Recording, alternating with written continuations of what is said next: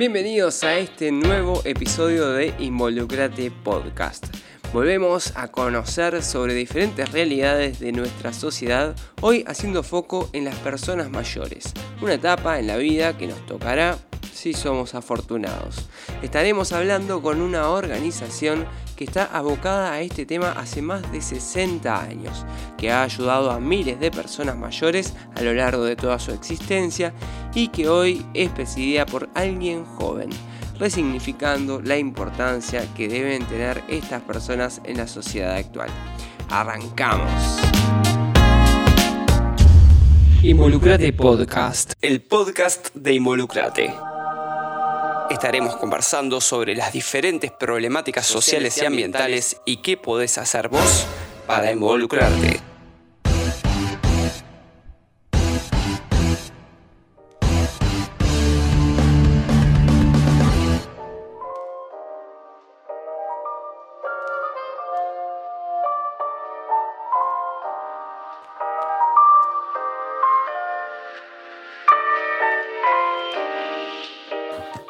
Hoy estamos con Mateo García, presidente del Movimiento Nacional por el Bienestar del Anciano. ¿Cómo andás, Mateo? ¿Todo bien? Y tú, Guille, muy, muy contento de, estar acá en esta, en esta oportunidad con ustedes. Bueno, vamos arriba. Mateo es el presidente, también es psicólogo y, y, justamente la, la tesis final tuvo que ver con personas mayores también. Exactamente, más que, más que nada con el, con el suicidio en la vejez vulnerable, para ser mucho más específicos. O sea, dos temas, tienen muchos prejuicios, pero dos temas que hay que, hay que enfocarse mucho más. Perfecto, y es un tema también que, justo viene este, fecha de la prevención del suicidio ahora nomás, así que va a estar bueno este, poder tocarlo. Pero bueno, empezamos por el principio, quizás este, personas mayores, eh, generalmente se habla de personas mayores de 60 años. Eh, acá en Uruguay hay unas 600.000 aproximadamente, es decir, uno de cada cinco personas este, son personas mayores. Y es una gran población. Ahora, nosotros en Involucrate siempre hablamos sobre problemáticas y temáticas sociales y dentro de esas temáticas tenemos personas mayores. ¿Por qué es que ponemos este, a personas mayores como una problemática social o una temática social? Bueno, para tener una, una noción, o sea, para tener un poco de más noción técnica. Simplemente eh, la persona mayor es considerada eh, desde los 65 años hacia adelante por una cuestión de, ley, en realidad en nuestro, nuestro país, y más o menos ese número que tiraste es, por ahí, es alrededor de 500.000, 600.000 personas las que tienen mayor de 65 años en nuestro país, que es más o menos un 14% de nuestra población, aunque se estima que actualmente debe rondar alrededor del 15, 16, más o menos. Mm, estas causas eh, de por qué es una problemática en realidad es algo que se da a nivel mundial y se cataloga a nivel mundial por algo llamado en realidad pirámide invertida, que en realidad es por el gran crecimiento de la vejez y la baja de, la cantidad de personas que son jóvenes. Eso se da por múltiples, factores, por ejemplo, eh, que, sume, que sube la, la, calidad de vida ¿no? de las personas, por lo cual las personas viven mucho más, nacen menos personas y también las personas lo que, lo que termina pasando es que se traslada mucho más de país a país. Entonces eso genera lo llamado hoy pirámide invertida, que lo que genera es una alta cantidad de personas mayores en el mundo. ¿Por qué es catalogado o visto como un prejuicio problemático? Yo creo que es por cuestiones más que nada, primero que nada económicas, o sea, ya la persona al momento de dejar de trabajar eh, te lo llama pasivo, eso ya también es un, término bastante prejuicioso, porque bueno, la palabra pasivo es como que ya te cataloga en un lugar de inmovilidad o de que ya no estás en una forma activa en la vida. Y bueno, la persona pasa directamente a cambiar su, totalmente sus círculos sociales, a terminar de trabajar, entonces pierde ese círculo, termina siendo como más eh, una vida menos rutinaria y tiene que buscar nuevos, nuevos hobbies, nuevas pasiones. Y también lo que genera es que, bueno, que económicamente termina siendo sustentable por eh, parte pública, ¿verdad? Y eso a nivel mundial también genera como, como sus rispideces, por ejemplo, de cuestiones de jubilaciones, pensiones, etcétera. Como sabemos, el sistema como es en cuanto a las jubilaciones que lo mantienen los que están activos directamente con los que crea el sistema. Entonces, si hay muchas personas eh, que no están activas en el mercado laboral, eh, y hay pocas que están activas en el mercado laboral, significa que hay una cuestión económica problemática desde esos términos. No sé si quedó claro eso. Si nos vamos a la otra, a la otra cuestión más cultural, bueno, la otra realidad es que culturalmente la vejez de por sí tiene muchos prejuicios. ¿Por qué? Porque es catalogada muchas veces como una población abandonada, inactiva, como hablábamos hoy, eh, como una población débil, como una población que ya cumplió un ciclo, como una población de que, bueno, ya, te, ya escuchamos tu voz cuando era joven, ahora ya, ya está. Eh, y eso es lo que hay que, lo que nosotros, de mi parte, eh, quiero romper y busco cada vez que, tengo estos espacios de que en realidad esos son los prejuicios de los que ya tienen que, dejar de existir, que tenemos que combatir. Las personas mayores simplemente lo que es es un ciclo más de la vida, es una etapa más en la vida, eh, una etapa en la cual, bueno, sí, está terminando por una cuestión biológica, pero esos años que quedan se tienen que vivir con dignidad y con plenos los derechos, con actividad, con respeto, esas personas siguen teniendo que aportar a la sociedad, que aportar en cuanto a la vida de los demás, su voz tiene que ser escuchada y eso es parte de la dignidad. Y bueno, es, parte de los prejuicios también porque creo yo que la gente no, no quiere envejecer o le tiene miedo a envejecer. Lo vemos en el día a día también prejuiciosamente, por ejemplo, con las mil ventas de productos para, para sacar las ojeras, para sacar eh, las arrugas de la cara, para no perder pelo, para no se ver no, para que no se vean las canas. Entonces en realidad viste que es, una parte cultural bastante, bastante heavy en realidad, donde no se vea la vejez como algo muy lindo que digamos. Y eso es lo que hay que romper en el día a día. Está bien, sí. Y ahí vos que este, vos que pensás qué es lo que se tiene que hacer o qué, qué actividades están faltando como para que esas cosas no sucedan. Eh, ese, o es más un tema de, no sé, de familias o interfamiliar, digamos, de más, de, círculo, de poder este, generar ese contacto más con las personas mayores, o es más algo más institucional de decir, bueno, está, los jóvenes tienen, este, eh, tienen, estudian, los mayores después trabajan y las personas mayores se quedan en las casas nada más, no, no hay como en sí, parece como que no hay un plan determinado, este, eso que decía, para que genere este, sociabilidad. ¿Qué hay de eso? ¿Qué, es lo que se puede hacer ahí? Yo creo que se debe atacar por, por varios frentes en realidad la, la, problemática, tanto a nivel social como, como institucional, eh, con políticas, por ejemplo, pero en la parte social, bueno, yo creo que lo principal, bueno, esto es como embarazada en realidad. El tema de la concientización a mí me parece fundamental. Esa concientización que parta directamente en decir, bueno, nosotros también tenemos voz, eh, nosotros nos queda mucho tiempo también para, poder aportar. Eh, nosotros no somos vulnerables únicamente por el hecho de ser personas mayores, sino que también eh, tenemos nuestras grandes fortalezas. Y bueno, y romper con el estereotipo de, persona mayor también. Pues la, vejez es algo sumamente heterogéneo. No es la persona sentada ahí con, el bastoncito dándole pan a las palomas y totalmente inactiva, sino que hay eh, diferencias en la vejez de las personas y eso depende de cada persona también. Cada persona tiene su propia, su propia vejez.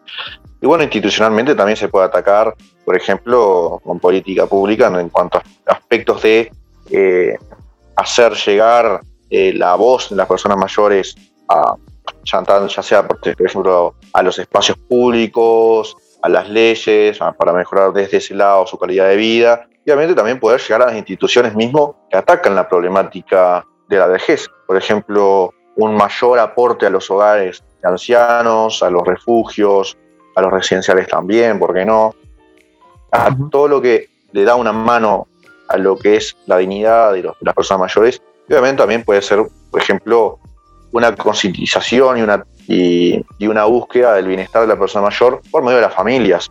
El acompañamiento familiar, el combatir el abandono y la violencia hacia las personas mayores, eh, perfeccionar un acompañamiento de la persona mayor en, este, en esta etapa de la vida y también darle las herramientas para que su vida sea activa y sea digna. Por ejemplo, darle las herramientas para que pueda salir de su casa, para que pueda hacer ejercicio, para que pueda hacer sus hobbies, mencionarle constantemente que todavía le quedan y hay que buscarle las motivaciones para, para continuar, que su motor no se apaga el día que es, que es una persona vieja, sino que el, motor tiene que seguir andando y que tiene solamente que, encontrar eh, el, qué hacer de su vida.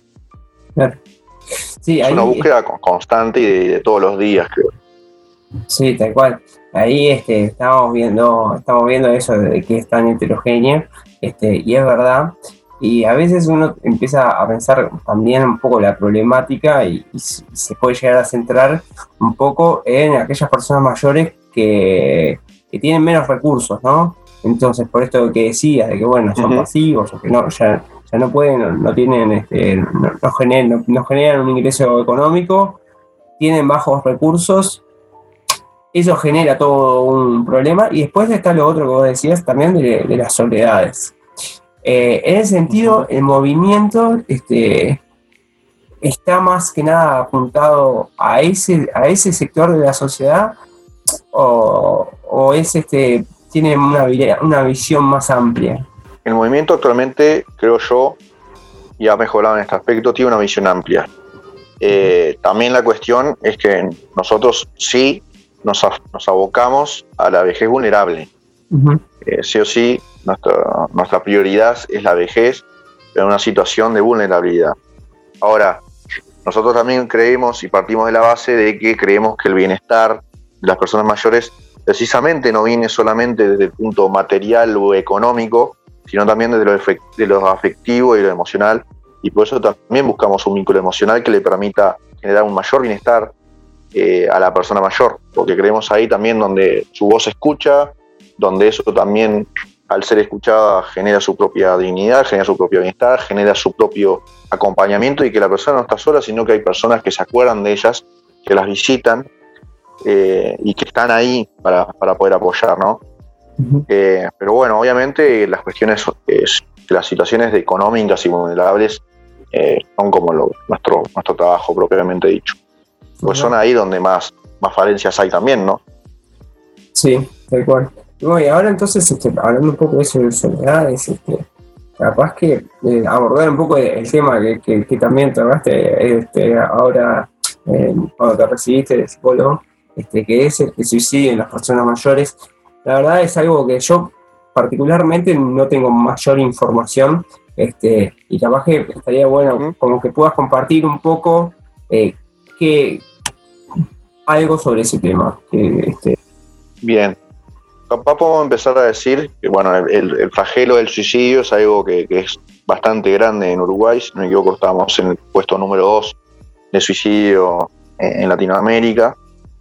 También por un tema de registro, nosotros también somos un país que más, eh, mejor lleva el registro de, estos hechos. La realidad es que nos golpea muy fuerte, estamos hablando de más de 700 suicidios por año, lo que equivale a casi el doble de homicidios y casi el doble de accidentes de tránsito eh, por año, ¿no? en un país es, muchísimo. Y bueno, las, las franjas etarias más golpeadas precisamente son los jóvenes y los mayores de 65 años. Actualmente lo que se desconoce, y creo que también es un problema y por eso mismo hice, hice la tesis, se desconoce mucho lo que son los factores de riesgo de, las, del suicidio en las personas mayores.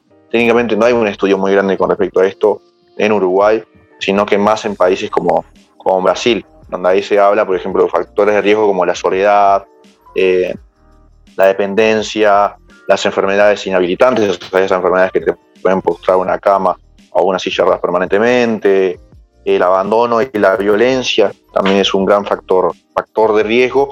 Y si vamos a los números, eh, los números también son alarmantes. Uno de cada tres suicidios es de persona mayor. Eso implica alrededor de un suicidio cada 48 horas de, una persona mayor. Eh, estamos hablando de, bastante, de bastantes personas mayores que, la ataca este flagelo, ¿no? Y bueno, también hay que hablar en, este caso de las formas de combatirlo, que estamos hablando de las mismas formas que venimos conversando anteriormente, que es el acompañamiento, es el darle las voz, es el buscar el vínculo emocional, eh, buscar la, la, forma que se pueda de hacerla partícipe, de buscar e, esa motivación en su vida o bueno, también la cultura lo que, te, lo que te hace es que te choque de frente también ese sentirse de inactivo. Y mismo en la tesis yo hablaba de, una teoría que se llama teoría del reconocimiento, que, habla precisamente de cómo las personas se reconocen a sí mismas por medio del reconocimiento de toda la sociedad. Y si toda la sociedad lo ve como una persona débil, lo ve como una persona vulnerable, lo ve como una persona ya inútil, la persona termina sintiéndose así y eso es lo que tenemos que combatir en el día a día. Y por eso tenemos que tener un buen programa de contención y de ayuda a estas, a estas personas. Y un mayor estudio también con respecto a esto. Mi tesis precisamente lo que trataba era un proyecto de investigación para averiguar los factores de riesgo que inciden en los suicidios de las personas mayores, más que nada en situaciones vulnerables también. Porque si nosotros sabemos los factores de riesgo fijamente, también podemos saber cómo atacarlos y cómo prevenirlos.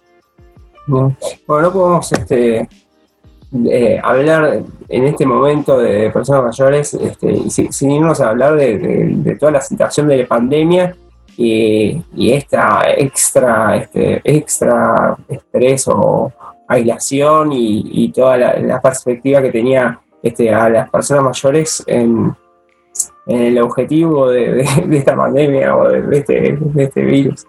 Este, ¿Cómo ves este, que, está, que se está gestionando esto y, y a un poco ahora que, pasó ya casi un año y medio de la pandemia, eh, qué cosas sacás vos en conclusión y qué cosas vos pensás que, tenemos que estar este, más eh, alerta o atentos en, relación a la pandemia y personas mayores? Bueno, yo lo que veo, y esto voy a intentar hacerlo más, decirlo lo más suave posible, es que lamentablemente termina, lamentablemente termina pasando lo que nos pasa desde, antes de la pandemia incluso. Que las personas en la sociedad eh, recuerdan los flagelos y los problemas de las personas mayores en situación de vulnerabilidad cuando ocurre una tragedia. Por ejemplo, cuando ocurrieron los brotes en residenciales en marzo del 2020, que ahí todo el mundo estaba alarmado y todo el mundo se comunicaba y qué horrible esto, vamos a ayudar, no sé qué termina pasando el tiempo y la gente se termina volviendo a olvidar y vuelve a ser un poco más pasiva en cuanto al accionar para el beneficio de las personas mayores. Em, yo creo que obviamente las personas mayores han sido las más golpeadas por, la pandemia, más que nada las que viven en casa de salud, eh, estamos hablando de hogares y residenciales, una cuestión obviamente eh, de cuarentenas rígidas y protocolares. Recordarán que eh, el acceso a las casas de salud son muy difíciles. Actualmente se están volviendo como, como a abrir, pero han sido muy, muy costosas. Y bueno, lo que uno recomienda siempre es que, sea como sea, el distanciamiento es físico, no es social. Eso fue un error en la expresión. No es un distanciamiento social, es un distanciamiento físico lo que hay que tener. El distanciamiento emocional nunca puede haber. Entonces hay que buscar la otra forma, por ejemplo, hacer una videollamada con la persona mayor, con ayuda capaz de las que de las enfermeras o del personal que estén en, el hogar, hacer llamadas constantes y eh, para las personas mayores que, tengas a distancia. Esto, también obviamente no es solamente para las personas que vienen en casa de salud. Mm. Eh, hacer algún tipo de presente, por ejemplo, alguna carta, alguna merienda, algún regalo que a la persona le guste buscar la forma de que la persona se sienta acompañada, o sea, nosotros tenemos que encontrar eso. Eh, actualmente, por suerte, el protocolo ya está siendo un poco más, más abierto por la situación que estamos atravesando. Obviamente, todo esto es circunstancial. Recuerdo que el 19 de junio pude ir nuevamente a un hogar a, tocar la guitarra y compartir con ellos, obviamente respetando todo el protocolo, máscara, alcohol en gel, tapabocas, todo, llegando el hogar de, de Chuy que me permitieron, me invitaron a ir.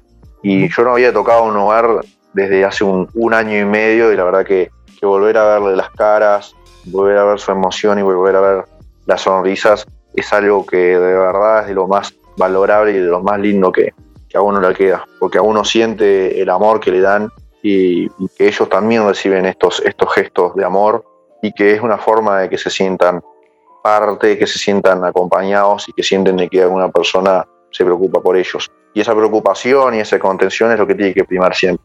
Y obviamente, no solamente situación de pandemia, solo la situación de pandemia lo que hizo fue eh, ponerlo más en exposición al tema. bien. Bueno, desde parte del movimiento, este, por el Movimiento Nacional por el Bienestar este, de Ancianos, eh, ustedes tienen determinadas acciones que, son este, puntuales, pero también ahora, este, con esto de, la pandemia, también me imagino que no, no están pudiendo este, acceder, lo cual son un poco los planes y cómo se abre el movimiento a gente que quiera apoyarlos, este, cómo puede hacer, eh, o que quiera apoyar para la causa, porque quiere también este, generar ese impacto en, las personas mayores. Bueno, obviamente para el movimiento fue muy, muy difícil la adaptación, para que nosotros obviamente, además de, dar las cosas, íbamos a los hogares y ahora solamente tuvimos que, buscar la forma de, que las necesidades estén cubiertas en lo que más podíamos nosotros, por ejemplo, artículos de prevención eh, de la pandemia, estamos hablando, por ejemplo, artículos de higiene, y bueno, actualmente estamos como en ese proceso de ver a dónde va la situación para ver si podemos levantarnos y buscar la forma de, llegar a más. Eh, eso también ha golpeado económicamente, obviamente, por el tema de que las personas, obviamente, además de no poder salir, nosotros realizamos también esas, actividades. Luego, si la persona quiere colaborar, puede visitar nuestra página web, que es ancianosuruguay.org mandarnos un mail a secretaría ancianosuruguay.org o entrar a nuestras redes y ahí ver todo, que con ayuda a involucrarte también la dejamos muy lindas, por suerte. Estamos hablando de nuestro Instagram, nuestro Facebook, ahí tuvimos todo lo que es nuestras, nuestras actividades, todo lo que hacemos, toda nuestra historia. bueno, es entrar y mandar un mensajito que nosotros vamos a estar para recibir lo que, lo que la gente quiera, ya sea algún insumo que no quiera tenerlo más y lo pueda donar, o que lo quiera comprar y lo quiera donar, o también puede hacerse socio eh, mensualmente con lo que quiera aportar. Eh, todas las formas de ayuda son, son bienvenidas y solo, solo conversar. Y bueno, la idea obviamente a futuro es intentar hacer alguna actividad eh, de financiamiento que esperamos que sea próximamente y volver obviamente a, a, visitar los hogares y refugios e intentar también invitar a las personas a que se puedan sumar obviamente va a depender de las circunstancias. las circunstancias, pero, es la, idea. Perfecto, ese contacto intergeneracional también, este, que, tanto nutre a la sociedad en sí, ¿no? Este, así que está, buenísimo. exactamente. Bueno, Mateo, millones de gracias por este tiempo. Este, hemos aprendido un poquito más sobre personas mayores, su situación, sus circunstancias. Este, te mandamos un abrazo y, y te estaremos contactando en alguna próxima seguro. Bueno, muchas gracias como siempre por, por tenernos en cuenta. Les agradezco un montón.